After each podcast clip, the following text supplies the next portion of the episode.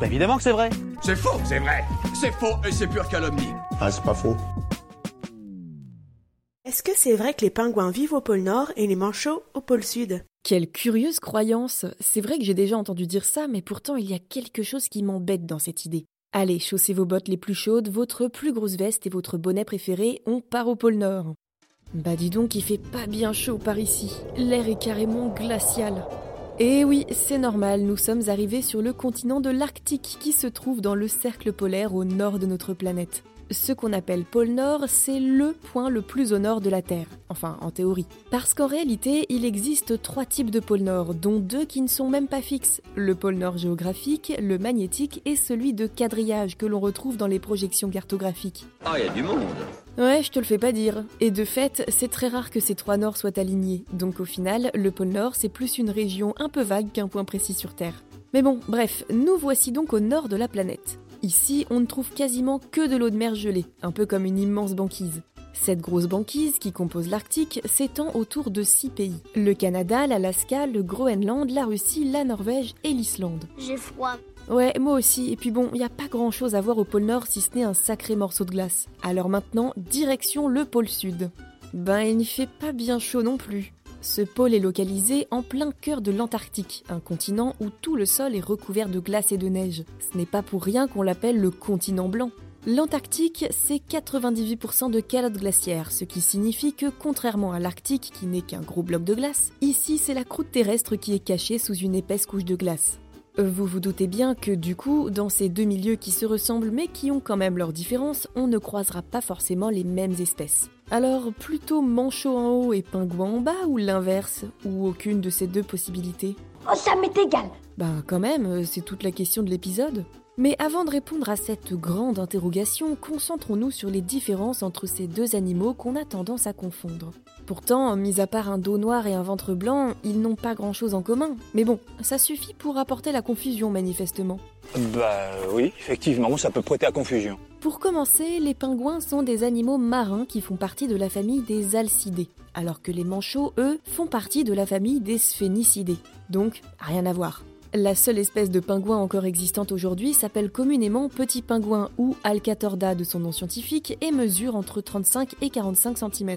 Il est grand Ouais, enfin attends de voir quand même. Chez les manchots, on compte plusieurs espèces. Le manchot papou, le manchot pygmée, le manchot du cap, le manchot antipode, le gorfou des snars et enfin celui qui est certainement le plus connu et le plus grand avec ses 1m32 de haut en moyenne, le manchot empereur. Bon, il y en a d'autres, hein, mais la liste serait un petit peu longue, alors je vous donne simplement les principaux. Je ne vous dirai pas tout de suite dans quelle zone géographique on les trouve, tous ces oiseaux, je vous laisse encore un peu de suspense, mais ce que je peux vous dire, c'est que les pingouins nichent sur des falaises ou des côtes rocheuses et toujours en colonie. Même histoire de colonie pour les manchots, mais ils passent beaucoup plus de temps dans l'eau, à pêcher. Ils sont d'ailleurs d'excellents nageurs. Il est maître nageur à la piscine municipale. Non, pas vraiment, même si c'est vrai que ce serait franchement très drôle.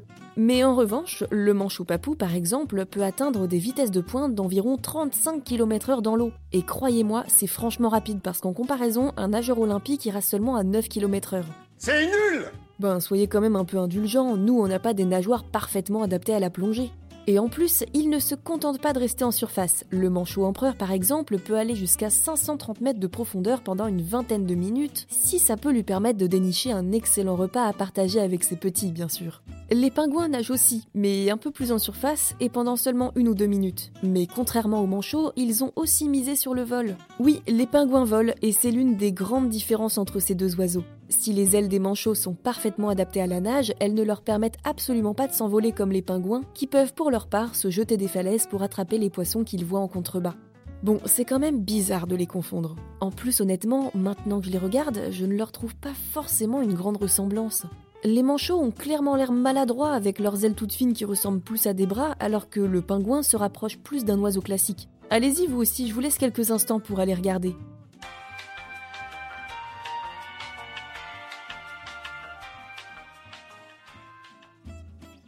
Alors, on est d'accord, ils sont loin d'être jumeaux ces animaux. Tu as raison, tu as raison, je sais que tu as raison. Bien sûr, mais vous savez ce qui leur a valu d'être comparés et confondus à ce point-là? Eh ben, à la base, c'est une histoire de traduction, figurez-vous. En anglais, on dit Penguin. pour parler des manchots. tout comme en espagnol on dit pingüino, et en allemand pinguin. Voilà, merci la langue française qui ne fait jamais rien comme les autres. Mais il y a une explication. On l'a dit, les manchots ne volent pas. On aurait pu s'en douter parce qu'il y avait un petit indice dans leur nom, manchot. C'est pour ça que le naturaliste français Buffon les a nommés ainsi au XVIIIe siècle, à cause de leurs ailes atrophiées qui les empêchent de voler. En revanche, le mot pingouin est un peu plus ancien, et à la base, pingouin et pinguine faisaient référence au même oiseau qui aujourd'hui est éteint, le grand pingouin, que l'on pouvait trouver dans l'hémisphère nord. Il habite au nord Au nord Bien plus au nord Ah oui, je vous ai peut-être donné une piste. Quoi qu'il en soit, ce grand pingouin, il n'avait que de toutes petites ailes qui ne lui donnaient pas la faculté de voler, contrairement à l'espèce actuelle, le petit pingouin. D'autre part, les progrès de navigation ont permis aux explorateurs du XVIe siècle de rencontrer l'actuel manchot dans l'hémisphère sud. Mais comme ils ont constaté qu'il ne savait pas voler non plus, ils l'ont appelé de la même manière. Non, mais c'est débile cette histoire Un peu, mais bon, on manquait de connaissances, alors laissons-leur le bénéfice du doute. Mais du coup, les Britanniques ont décidé d'appeler le grand pingouin Great Oak et le petit pingouin Lesser Oak. Et le manchot, ils l'ont appelé Penguin.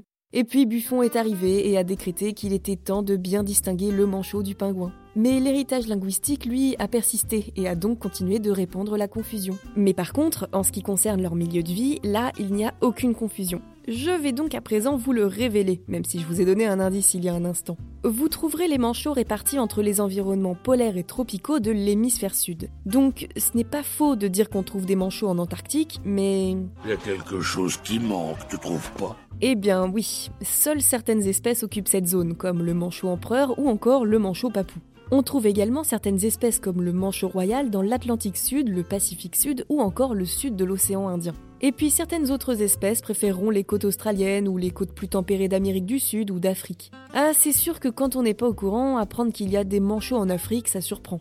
Donc comme quoi c'est un énorme raccourci de dire que les manchots sont au pôle sud. Quant aux pingouins, ils apprécient certes le nord, mais ce serait une très grosse erreur de considérer qu'ils se trouvent uniquement au pôle nord. C'est d'ailleurs une zone un peu trop haute pour cet oiseau qui est davantage présent dans la Manche, dans l'Atlantique Nord ou encore dans la Méditerranée occidentale. On peut le trouver également dans le nord de l'Amérique, en Islande ou encore en Russie, et contrairement aux manchots, on peut en croiser dans le nord de la France. Plutôt fou, non?